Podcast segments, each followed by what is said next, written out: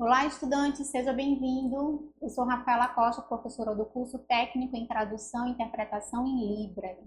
Hoje finaliza a disciplina Surdez e Políticas Públicas e a terceira competência da disciplina é sobre a atuação do surdo na elaboração das políticas públicas.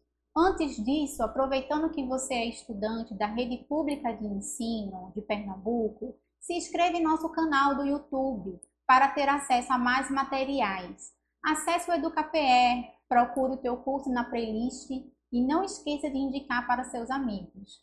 A atuação permanente, integrada e articulada do, do surdo na elaboração das políticas públicas de inclusão a ele destinada é assegurada pela Lei número 13.146 de 2015, Lei Brasileira de Inclusão da Pessoa com Deficiência.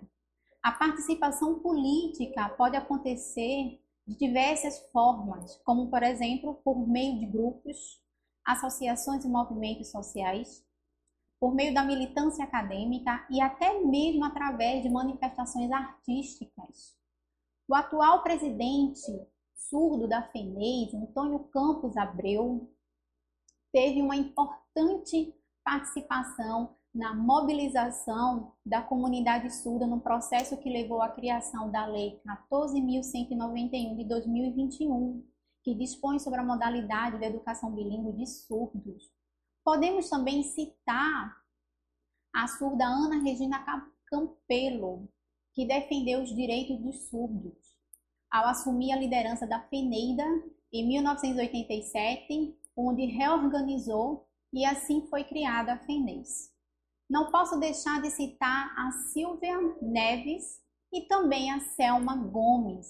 Ambas são surdas e atuam na área de, de saúde, né? promovendo aí a conscientização sobre a importância da acessibilidade do sujeito surdo nos espaços de saúde. E olha que interessante, a Silvia realiza palestras para profissionais da área de saúde, como também é professora de Libras em uma universidade onde tem cursos da área de saúde. Enquanto que a Selma Gomes, ela é psicóloga clínica, especializada em atendimento clínico de crianças, jovens e adultos surdos. Importante aqui ressaltar que nos espaços de saúde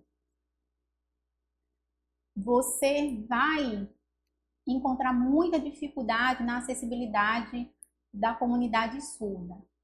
Entretanto, se você acessar a Constituição brasileira de 1988 em seu artigo 196, que diz: a saúde é de direito de todos e dever do Estado.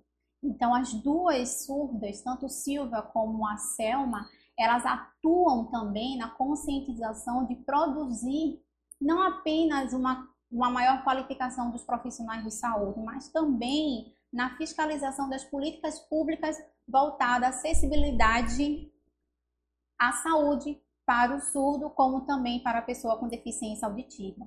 Você também pode contribuir na elaboração das políticas públicas através da participação em associações de surdos, aperfeiçoando seus conhecimentos em relação à surdez e libras, bem como observando a acessibilidade para o sujeito surdo em todos os espaços. Espero que você tenha gostado da nossa caminhada e te aguardo na próxima disciplina. Bons estudos, um abraço fraterno.